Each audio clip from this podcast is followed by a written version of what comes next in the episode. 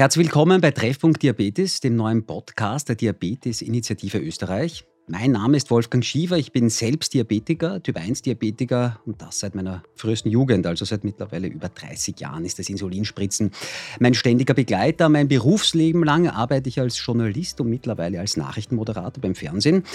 Ja, und genau diesen Job, den Job des Moderierens, den werde ich auch hier bei diesem Podcast übernehmen. Und wie schaut jetzt unser neues Podcast-Projekt im Detail aus? Ich werde immer Gäste haben und wir werden eben über Themen sprechen, die Diabetikerinnen und Diabetiker in Österreich bewegen beschäftigen, manchmal vielleicht auch ärgern. Aber nicht nur die Diabetikerinnen und Diabetiker selbst, sondern auch ihre Familien, die Menschen, die ihnen nahestehen. Aber auch Ärztinnen und Ärzte werden hier sicher neue und interessante Aspekte hören. Wir wollen also helfen, den Blick auf diese Stoffwechselerkrankung zu schärfen.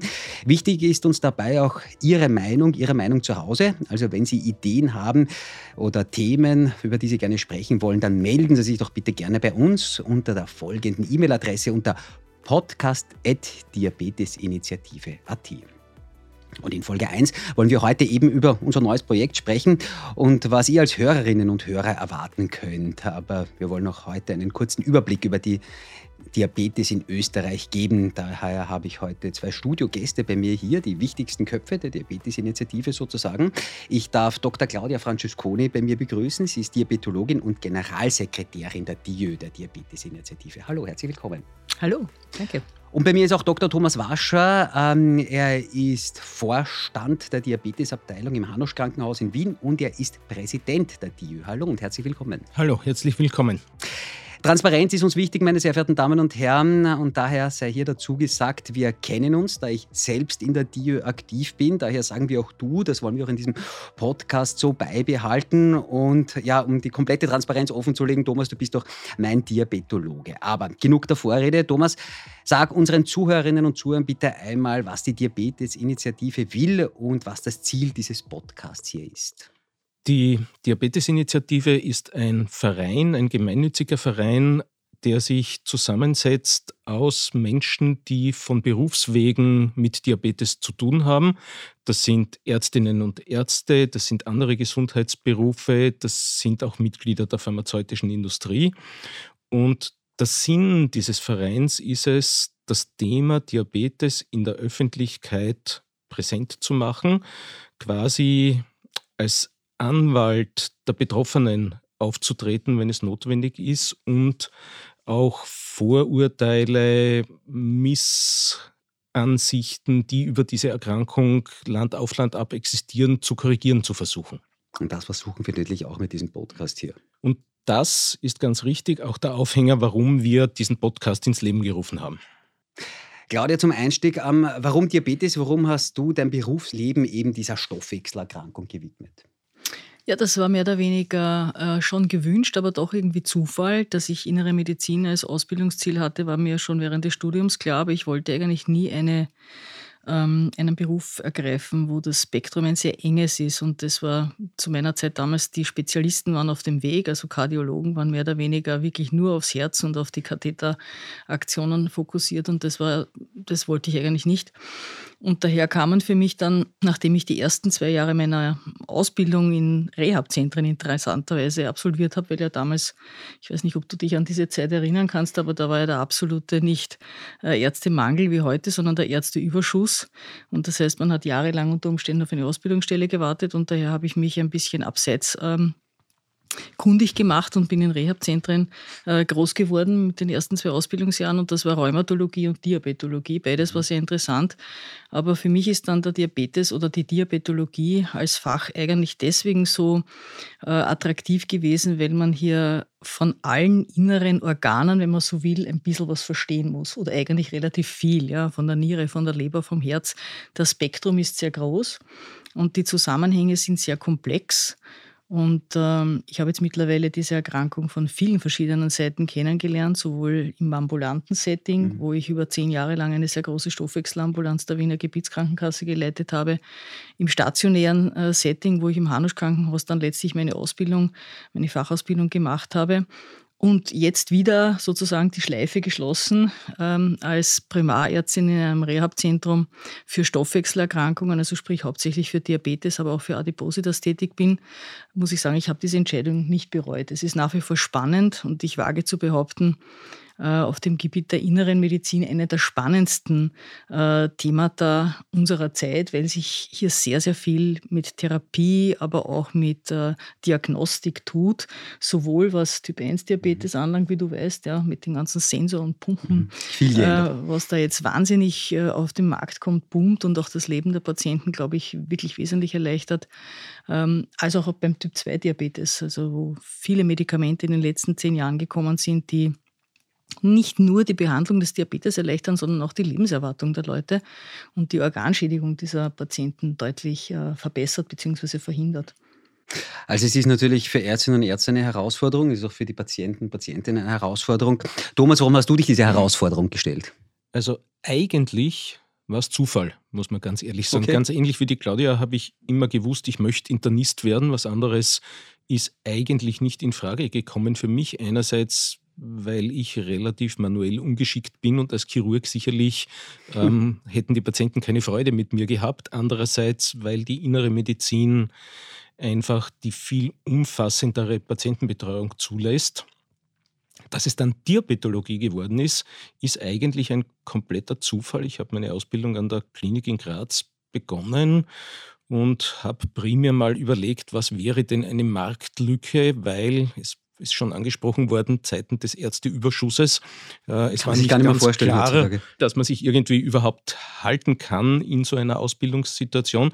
Und dann wollte ich Rheumatologe werden. Und habe dann unglaublich schnell festgestellt, ähm, dass das nichts ist, was mich interessiert. Und dann kam zufällig ein diabetologisch tätiger Kollege und hat mir eine Stelle angeboten. Und ich habe mir gedacht, naja, bevor ich keine Stelle habe, nehme ich halt die Stelle in der Diabetologie, ähm, was ich bis heute nicht bereue, weil es hat sich von Monat zu Monat und Jahr für Jahr herausgestellt, eigentlich, dass es eine unglaublich spannende Subspezialität in der inneren Medizin ist. Für mich gibt es keine spannendere, weil man sich nicht nur auf das Thema Zucker oder Blutfette konzentrieren und fokussieren kann. Es gehört die Niere dazu, es gehört das Herz dazu, es gehört bis zu einem gewissen Grad ein neurologisches Basiswissen dazu. Es gibt meines Erachtens keine, keine andere Spezialisierung in der inneren Medizin, die so ein breites Spektrum anbietet.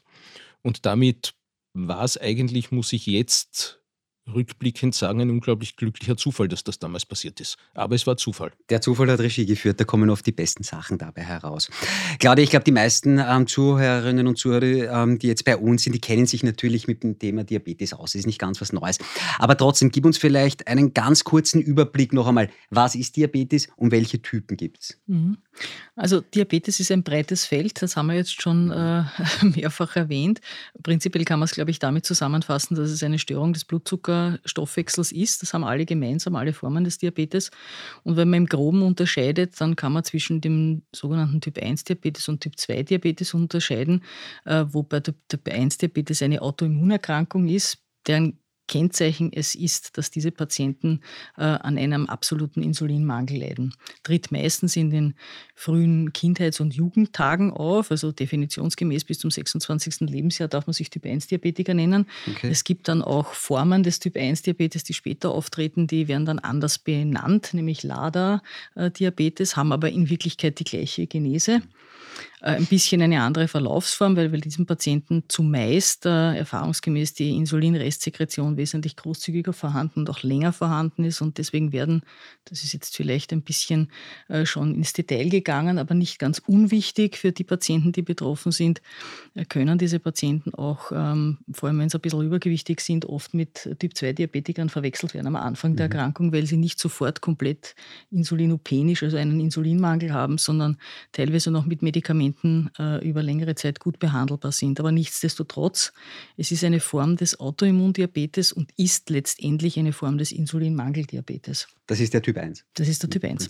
Das ist eine klein, ein kleiner Zwickel eigentlich im Rahmen dieser mhm. Diabeteserkrankungen. Man sagt so 5% in etwa der Patienten. Mhm.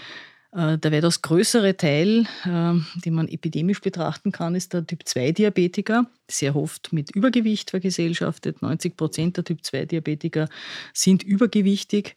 Äh, und das ist eine ganz andere Form des Diabetes. Hier ist die Entwicklung des ähm, hohen Blutzuckers eigentlich letzte, das letzte Glied in einer Kette von Stoffwechselstörungen, beginnend bei Fettstoffwechselstörungen, hohem Blutdruck, viszerale Adipositas heißt so viel wie Fettansammlungen im Bereich des Bauchraumes äh, und einem zentralen äh, Risiko, nämlich der Insulinresistenz. Also das heißt, diese Patienten haben im Gegensatz zu Typ-1-Diabetikern vor allem am Anfang der Erkrankung überhaupt nicht das Problem, dass sie zu wenig Insulin haben sondern im Gegenteil, die haben sogar sehr viel Insulin, äh, aber es wirkt nicht so, wie es wirken mhm. sollte an der Zelle. Und das nennt man dieses Nichtwirken, hat verschiedenste Auswirkungen im Stoffwechsel. Ich habe schon angesprochen, auf den Fettstoffwechsel Auswirkungen, auf die Gefäße vor allem Auswirkungen.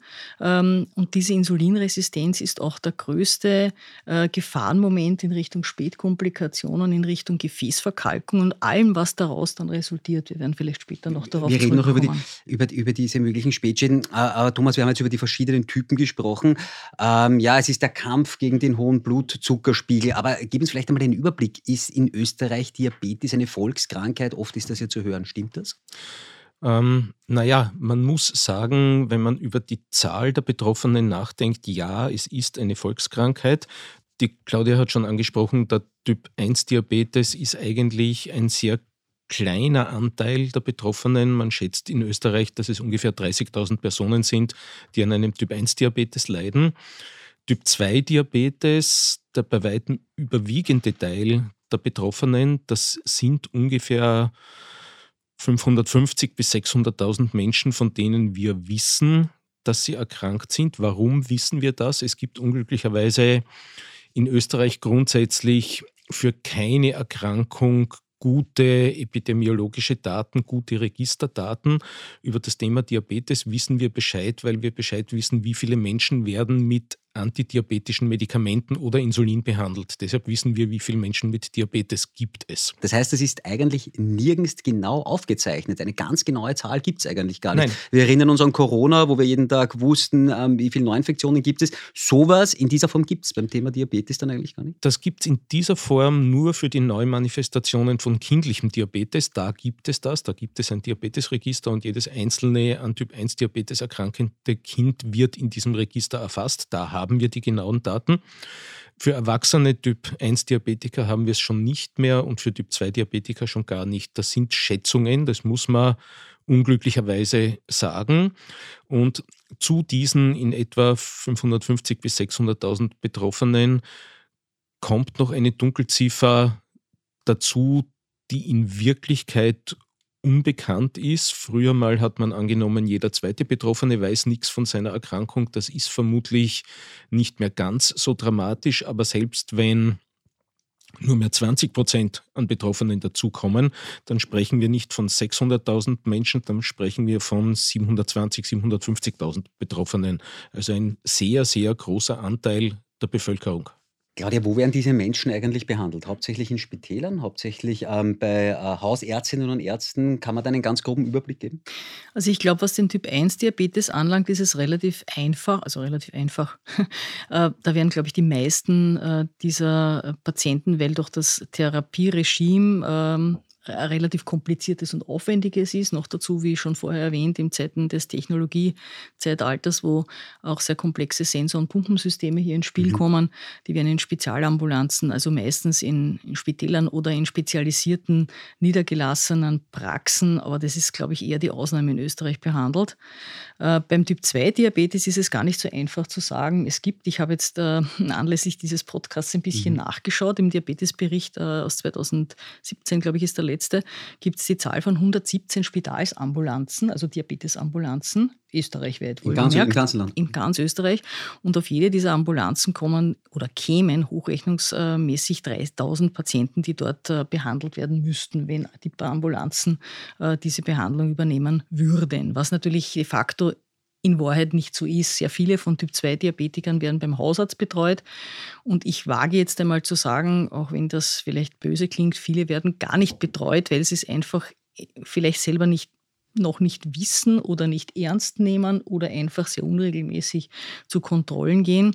Und weil es im niedergelassenen Bereich ähm, zwar sehr viel guten Willen, aber sehr oft nicht über das notwendige Know-how auch ähm, ist einfach nicht da. Ja. Das sieht man immer wieder, wenn Patienten zu uns auf Reha kommen und man sich wirklich wundert, was da oder wie da therapiert wird und wie die Stoffwechseleinstellung ausschaut bei diesen Patienten. Wir, wir, werden gleich über die Reha sprechen. Thomas, ganz kurz noch, ich würde es gerne mitnehmen. Wir haben über diese Ambulanzen gerade gesprochen. Du arbeitest eben in so einer Ambulanz. Wenn das geht, gib uns vielleicht einen kurzen Einblick in deinen Arbeitsalltag. Wie, wie, wie kann man sich das vorstellen? Wie oft kommen die Menschen? Wie problematisch ist das für die Menschen? Was ist da der, der Leidensdruck? bei Typ 1 und bei Typ 2, wenn man das jetzt insoweit da vermengen kann? Ich glaube, das muss man, man, das muss man sehr unterschiedlich sehen, das Thema Typ 1 Diabetes und Typ 2 Diabetes in der Gesundheitsbetreuung. Ähm, man darf ja nicht vergessen, für den Typ-1-Diabetiker ist erstens die Insulinbehandlung überlebensnotwendig. Gäbe es kein Insulin für die Therapie, wäre die Diagnose Typ 1 Diabetes mit einem Todesurteil gleichzusetzen. Würde ich nicht mehr da sitzen. Dann würdest du nicht mehr hier sitzen. Und wir haben ja, es ist 2023, es ist eigentlich ein, ein sehr, sehr wichtiges Jahr. Äh, wir schreiben sinngemäß heuer 100 Jahre Insulintherapie und den Nobelpreis für das, die Entdeckung des Insulins und die Isolierung des Insulins. Heißt also, vor 105 Jahren war die Diagnose Typ 1 Diabetes noch eine tödliche Diagnose. Mit der Verfügbarkeit von Insulin zur Therapie war es plötzlich möglich, diese Erkrankung zu behandeln. Menschen mit Typ 1 Diabetes haben in meiner Wahrnehmung einen viel, viel proaktiveren Zugang zu ihrer Erkrankung, weil es eine unglaublich managementintensive Erkrankung ist. Das brauche ich dir nicht, du schmunzelst, das brauche ich dir nicht zu erzählen, du weißt es. Ähm, es ist sinngemäß die tägliche Auseinandersetzung mit dem Thema, wie viel Kohlenhydrate esse ich, wie viel Insulin spritze ich, wie bewege ich mich. Und die Betreuung dieser Patienten in der Ambulanz ist in erster Linie, zumindest sehe ich das so, ist Coaching. Äh, das ist die Begleitung dieser Patienten, das ist der Tipp von außen. Ähm, etwas, was ich sehr, sehr gerne sage, ist die Tatsache, und das gilt natürlich für jeden Menschen mit Diabetes, niemand kennt seinen Diabetes so gut wie er selbst, wie der Betroffene selbst. Äh, der Vorteil des Spezialisten, der dem Betroffenen gegenüber sitzt, ist, ich kenne tausende Menschen mit Diabetes und kenne unterschiedliche Reaktionsmuster und kann Vorschläge machen, was anderswo funktioniert hat, was vielleicht zu einer Verbesserung des Managements beitragt. Menschen mit Typ-2-Diabetes haben sehr häufig ganz unterschiedliche gesundheitliche Probleme. Das ist nicht nur der Diabetes. Das ist die Nierenerkrankung, das ist die Gefäßerkrankung, das ist also ein breites internistisches Spektrum wo auf der einen Seite das Selbstmanagement durch den Patienten ein bisschen in den Hintergrund tritt und auf der anderen Seite quasi die umfassende, der umfassende Überblick, die Betreuung durch das Zentrum die größere Rolle spielt, meines Erachtens. Also das, sind, das ist schon unterschiedlich zu betrachten in Wirklichkeit. Wie oft kommen Patienten, das ist komplett unterschiedlich, in Akutsituationen kann es sein, dass wir Patienten wöchentlich sehen oder zweimal in der Woche sehen. Stabil laufende Patienten kommen möglicherweise nur einmal im Jahr, weil sie wissen, wenn sie selber bemerken, es gibt irgendein Problem, äh, gibt es die Anlaufstelle, wo sie hinkommen können. Also das ist ein sehr, sehr breites Spektrum. Mhm. Ähm, Claudia, du hast vorhin auch die Reha eben erwähnt. Äh, gib uns da vielleicht auch so einen ganz kurzen Einblick. Wer, wer ist da besonders in Reha? Ist das jetzt Typ 1, Typ 2? Ähm, wir haben über dieses Management gehört bei den Typ 1-Diabetikern. Kommt da die Reha, Bringt da die Reha was? Also die Reha sage ich nicht nur deswegen, weil ich jetzt schon seit Jahren äh, seinem Stoffwechselhaus vorstehe, sondern die Reha macht ein ganz besonderes Szenario für sowohl Typ 1 als auch für Typ 2 Diabetiker auf. Äh, sie unterscheidet sich von allen anderen Rehabilitationsformen vor allem dadurch, dass sie eine äh, präventive oder auch prospektiven Zugang zur mhm. Krankheit ermöglicht. Bei, gerade bei Typ-2-Diabetikern ist es halt so, dass man im Vorfeld sehr viele Komplikationen auf die wir dann später vielleicht noch zu sprechen kommen werden, äh, verhindern kann, wenn man frühzeitig äh, die Glykämie, also sprich die Blutzuckereinstellung, aber auch alles, was dazugehört. Das ist beim Typ-2-Diabetes unterscheidet sich das äh, zum Typ-1-Diabetes ganz wesentlich, dass es hier eben auch noch viele Surroundings gibt, die wichtig sind, wie der Blutdruck, die Blutfette. Und wenn man nur den Blutzucker behandelt bei einem Typ-2-Diabetiker, dann geht man fehl in der Annahme, dass man Spätkomplikationen wirklich gut verhindern kann. Also das ist ein wesentlich komplexeres Erkrankungsbild, wo natürlich auch der Lebensstil eine ganz wesentliche Rolle spielt. Ganz vornweg natürlich ähm, die meisten Patienten, wie schon vorher erwähnt, sind übergewichtig. Natürlich spielt die Gewichtsreduktion, vor allem die Reduktion des viszeralen Fettgewebes eine Rolle. Aber viel wichtiger, äh, auch für den weiteren Verlauf der Erkrankung, ist die Risikoreduktion durch konsequente Bewegung, also sprich durch Training eigentlich. Und das eigentliche Maß der Fitnessreduktion gibt dann die körperliche Fitness des Betroffenen vor. Und das sind natürlich Features, die man in einem Reha-Aufenthalt wesentlich besser nicht nur schulen, weil ich sage immer, Wissen ist macht, wenn der Patient die Zusammenhänge in seiner äh, komplexen Erkrankungswelt erkennt, also zunächst einmal erfährt und dann auch die Zusammenhänge für sich selber realisiert, ist es wesentlich leichter, äh, einen Lebensstil zu ändern, den man gewohnt ist. Und das sind halt bei übergewichtigen Menschen ist es halt sehr oft wenig Bewegung und falsche Ernährung und zu viel Ernährung. Und das ist natürlich alles, was Änderung anlangt, ist ein Schritt aus der Komfortzone. Und wie wir alle wissen, geliebte Gewohnheiten abzulegen, ist schwierig. Besonders schwierig. Ja. Und wenn man nicht weiß, wofür, dann ist es umso schwieriger. Ja? Also das heißt, diese, diese Form der Schulung und diese Form der Aufklärung äh, ist, glaube ich, sehr, sehr wertvoll. Und zwar bei Typ-2-Diabetes, äh, sage ich jetzt einmal, zu jedem Zeitpunkt der Erkrankung. Mhm. Ich sage immer, je früher desto besser natürlich. Je früher ein Patient äh, über seine Erkrankung Bescheid ähm, bekommt und sich, je früher sich an die Regeln hält, an die Spielregeln, desto besser ist seine Prognose im Gesamten, desto normaler ist sein Lebens, desto normaler ist seine Lebenserwartung und desto geringer die Gefahr, eine Spätkomplikation zu entwickeln. Aber es macht zu jedem Zeitpunkt Sinn. Bei Typ-1-Diabetikern ist es ein bisschen anders. Hier bietet die Rehabilitation die Möglichkeit, hier kann man nichts präventieren, da ist die Erkrankung ausgebrochen. Also da hat jemand de facto eine Erkrankung, wo er kein Insulin hat, wie wir vorher gehört haben und bedarf einer sehr komplexen Therapie, womit man das jetzt auch immer durchführt, ob mit Basisbolus, also mhm. sprich mit PENS, oder ob man das mit einer äh, CSI-Therapie, also Pumpentherapie macht. Ähm, jedenfalls ist es hier wichtig, die Einschulung richtig zu machen, das Angebot zu setzen, äh, Information zu geben, was gibt es überhaupt für Möglichkeiten, was passt am besten zu mir, es ausprobieren zu können in einem Setting, wo man nicht einerseits entweder voll im Stress des Berufs oder des Ausbildungsalltags ist, das sind ja sehr junge Menschen oft, oder, äh, oder auf der anderen Seite in ein Spitalsbett liegt, wo man einen vollkommen abartigen Tagesablauf hat. Wie wir alle wissen, kein Mensch isst zu Hause sechsmal am Tag kleine Portionen und liegt den ganzen Tag im Bett oder die Hälfte des Tages. Also das heißt, hier bietet die Reha ein Feld, um eine Einstellung in halbwegs alltäglicher Situation äh, zu probieren, auch Sport zu machen und zu sehen, was macht mein Blutzucker, wenn ich mich bewege, wie muss ich reagieren, wie stelle meine Pumpen drauf ein, etc. Also das sind äh, sehr, sehr gute Bedingungen äh, zum Ausprobieren mit Netz, sage ich immer. Ja? Also man kann bei uns sozusagen, man kann, kann natürlich bei uns auch das System wechseln vom FIT-System, also vom Penspritzen auf Pumpe oder umgekehrt. Ähm, da bietet die Reha sehr, sehr viele Möglichkeiten. Und wir bieten, das darf ich jetzt bei dieser Gelegenheit nicht auslassen, äh, auch ganz besonders für junge, für jugendliche Typ 1-Diabetiker einen Spezialturnus im Sommer an Fit for Life, der genau darauf abzielt, Menschen, junge Menschen ab 16 dort abzuholen, äh, wo sie ins Berufsleben und in den Erwachsenenalltag wechseln, äh, um ihnen auch die Möglichkeit zu geben, für sie relevante Themen in entspannter Atmosphäre mit Gleichgesinnten ja, ähm, zu erfahren, durch, zu durchleben. Wir machen auch Alkohol-Workshop, also einen, nicht mhm. mehrere, mhm. einen im Rahmen des Aufenthaltes, um einfach Menschen, die noch nie was getrunken haben und einen Typ-1-Diabetes haben, die Chance zu geben, unter sicheren Bedingungen abzuchecken, was macht mein Blutzucker, wenn ich das erste Mal was trinke. Ja?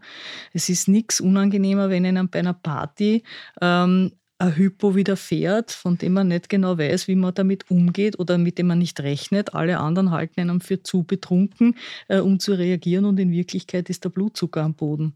Also Da kannst du zu ganz komischen Situationen kommen. Da kannst du zu ganz schrägen und vor allem auch sehr gefährlichen Situationen kommen. Du hast jetzt auch viele Themen angesprochen, die wir auch im Zuge dieses Podcasts hier besprechen wollen.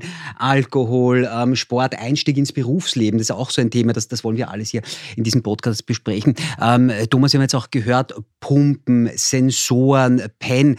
Vielleicht nur ganz kurz, ähm, du machst diesen Job schon sehr lange. Was hat sich denn da alles geändert? Was, was, was für neue Systeme gibt es jetzt? Vielleicht kannst du uns da ganz kurz einen Einblick geben. Danke für den Hinweis auf mein Alter, dass ich diesen Job schon sehr lange mache. ja, stimmt, ich mache ihn schon immer länger und ähm, in Wirklichkeit am Beginn meiner Karriere als Diabetologe gab es mehr oder weniger gute Pens, also Insulininjektions Geräte mhm. und es gab mehr oder weniger gute, relativ große und unpraktische Blutzuckermessgeräte. Das war der Start der Technik. Ähm, jetzt sind wir in einem technischen Umfeld angelangt, das ähm, telemedizinische Möglichkeiten bietet, das Cloud-Möglichkeiten für Betroffene bietet, das unterschiedlichste Pumpenmöglichkeiten zur Insulinapplikation bietet, das sogar schon intelligente Pumpen, wenn man sie so nennen möchte, äh, bietet. Das sind Pumpen, die auf die Blutzuckerveränderung ihres Trägers, die sie kennen, weil der Träger auch einen Sensor trägt, reagieren können nach selbst erarbeiteten mathematischen Algorithmen, also Dinge, die wir uns vor fünf Jahren noch nicht vorstellen hätten können. All das macht das Management des Alltags für Betroffene um Klassen komfortabler. Es wird nicht so sehr zwingend deshalb die Blutzuckereinstellung um Hausecken besser, aber der Aufwand, den man betreiben muss, um so eine gute Blutzuckereinstellung zu bekommen, wird deutlich geringer. Sinngemäß kann die Technik den Betroffenen ganz, ganz viel Arbeit abnehmen, wenn man es denn zulässt und wenn man sich verlasst auf diese Technik, was natürlich eine Grundvoraussetzung ist, so wie wir uns darauf verlassen, dass unsere Computer funktionieren, wenn wir sie benutzen. Wir werden auch über diese neuen Ansätze natürlich in diesem Podcast sprechen. Claudia, eine äh, kurze Abschlussfrage noch. Du hast es schon ein paar Mal erwähnt, ähm, die Spätschäden die es ganz einfach gibt. Ähm, von jedem Diabetiker ist das so ein bisschen ein Thema, das immer über einen schwebt. Ähm, vielleicht nur, nur ganz kurz, was gibt es für Spätschäden? Ähm, was ist da besonders betroffen? vielleicht, wenn du uns einen ganz kurzen Status geben kannst. Also die sogenannten Spätkomplikationen kann man eigentlich äh, nach einem Entstehungsmechanismus sehr gut zusammenfassen. Ich habe es schon vorher erwähnt, gerade beim Typ-2-Diabetes, fangen wir vielleicht damit an, mhm. äh, ist es ja so, dass der Blutzucker nur ein ein Feature ist, das nicht passt. Es gibt die Fettstoffwechselstörung, es gibt den Bluthochdruck, der vorher schon da war, meistens Jahre vorher schon da war. Äh, und gemeinsam mit dem Blutzucker, der dann letztlich auch äh, aus dem Gleis läuft, ergibt sich etwas in den Gefäßen, das man Atherosklerose nennt, oder auch Ablagerungen in den Gefäßen, die zu Verengungen führen oder auch zum Platzen dieser Ablagerungen, die dann zu Gefäßverschlüssen führen. Und all diese äh, Veränderungen führen dann letztendlich zu, je nachdem, in welchem Organsystem sie stattfinden, stattfinden, ob in größeren oder in kleineren Gefäßen, führen zu dem, was wir als die klassischen Spätkomplikationen aufzählen können. Ähm, betroffen sind äh, vor allem die äh, kleinen Gefäße im Bereich der Augen, im mhm. Bereich der Niere, aber auch im Bereich der Nerven. Äh, und wenn die großen Gefäße ins Spiel kommen, kommt es halt zu komplexen Erkrankungen wie koronare Herzerkrankung mit dem Endstadium des äh, Myokardinfarkts unter Umständen oder auch zur zerebroarteriellen Verschlusserkrankung, wie das so schön mhm. heißt, oder mit dem Endergebnis des Schlaganfalls, der wahrscheinlich den meisten viel mehr sagt. Und das Ganze gibt es auch im Bereich der Beine als äh, peripherarterielle Verschlusserkrankung oder PAVK, wo halt dann Verschlüsse der Beinarterien zur sogenannten Schaufenstererkrankung führen. Das System dahinter dahinter oder das Entstehungsprinzip dahinter ist sehr ähnlich bei all diesen Veränderungen. Und man muss sagen, dass Typ-2-Diabetiker natürlich ob der äh, Länge der Vorlaufzeit ihrer Erkrankung äh, wesentlich häufiger von diesen Spätschäden betroffen sind. Bei Typ-1-Diabetikern ist der Zucker das treibende Masterveränderungen an den Gefäßen und hier vor allem die Schwankungen zwischen sehr tiefen und sehr hohen Blutzuckerwerten, aber auch häufig auftretende Unterzuckerungen, wie wir mittlerweile wissen, die Gefäßveränderungen, ähm, also Gefäßwandveränderungen ähm, bewirken. Und hier sind es vor allem die kleinen Gefäßsysteme, die betroffen sind. Also die Augen, die Nieren und die Nerven äh, sind bei Typ-1-Diabetikern das, was im Vordergrund der Veränderung steht, wiewohl wir seit einigen Jahren auch wissen, dass ob der Länge der Dauer der Erkrankung, weil ja Typ-1-Diabetiker sehr häufig bereits als Jugendliche oder als Kinder betroffen sind und daher natürlich eine extrem lange, zum Teil 40, 50, 60, 70-jährige Erkrankungsdauer haben können. Äh, auch hier kardiovaskuläre Erkrankungen, also sprich äh, Herzerkrankungen ähm, und natürlich auch Nierenerkrankungen ähm, auch statthaben können, weswegen sich auch die Leitlinien in Bezug auf Blutfettsenkungen, also LDL-Senkungen beim Typ-1-Diabetes in den letzten Jahren verändert und sehr äh, verschärft haben, wenn man das so haben möchte. Ja. Ich, äh, nur um da jetzt sozusagen ein, ein, ein, ein, ein angenehmes Ende zu bekommen. ähm, man kann aber sagen, wenn die Therapie stimmt, ähm, äh, bitte nicht jetzt, wenn die Therapie stimmt, dann kann man natürlich all diese Krankheiten, die du jetzt aufgezählt hast, all diese Spätschäden. Ich sag gern auch noch was dazu, weil das, ich habe damit begonnen, es zu sagen, ja. wie ich gesagt habe, die Entwicklung der Erkrankung, vor allem in der medikamentösen Entwicklung Richtung Typ 2 Diabetes, mhm. aber natürlich auch teilweise Typ 1 Diabetes, gibt Anlass zur Hoffnung, dass man viele der Spätschäden bei rechtzeitig Einsetzen der Therapie äh, sehr gut abfedern oder sogar verhindern kann. Ja. Und es gibt vor allem bei den oralen Antidiabetika, also bei den zu schluckenden Medikamenten für Typ-2-Diabetiker, äh, einige Substanzklassen, eine davon ist auch zu spritzen, um das jetzt korrekt auszudrücken, äh, die äh, wirklich auch äh, mortalitätssenkend und ähm, ereignisreduzierend wirken. Also sprich, man stirbt seltener und äh, Also nicht nur einmal, ja. auch seltener. Und man hat auch seltener Ereignisse wie Herzinfarkt, Schlaganfall und vor allem auch Nierenversagen. Ja. Und natürlich ist das, was der Thomas vorher erwähnt hat, äh, die Erleichterung des Lebens der Typ-1-Diabetiker durch Pumpensysteme oder auch vor allem durch Sensorsysteme auch damit verbunden, dass diese starken Schwankungen der Blutzuckerwerte auch kleiner werden und damit auch das Gefäßrisiko von Typ-1-Diabetikern natürlich abnimmt. Danke für diesen, für diesen, persönlichen, letzten, für diesen persönlichen letzten Satz jetzt noch. Wir werden über, über all diese Themen, die wir jetzt besprochen haben, natürlich auch über Spätschäden, wir werden all diese Themen hier in unserem Podcast natürlich behandeln. Wir werden darüber sprechen. Wir werden Expertinnen, wir werden Experten einladen. Mit dieser jetzigen Folge wollten wir eben so ein Stück weit das Fundament eben für diese künftigen ähm, Folgen legen. Ähm, wir wollen versuchen, monatlich zu erscheinen, also abonnieren Sie uns am besten gleich, dann, damit Sie nichts verpassen. Und über Bewertungen freuen wir uns natürlich genauso wie über Feedback und eben Ideen. Uns ist besonders wichtig, dass wir mit euch, also mit den Hörerinnen und Hörern in Kontakt treten. Ähm, daher noch einmal unsere E-Mail-Adresse, das ist podcast.diabetesinitiative.at. Das war auf jeden Fall Folge 1. Bei mir Diabetologin Claudia Francesconi, Generalsekretärin der Diabetesinitiative Österreich. Danke, dass du da warst. Gerne. Und Thomas Wascher, Präsident der Diabetesinitiative Österreich. Danke, dass du da warst. Danke, dass du mit uns gesprochen hast. Sehr gern. Mein Name ist Wolfgang Schiefer. Ich hoffe, wir hören uns das nächste Mal wieder hier bei Treffpunkt Diabetes.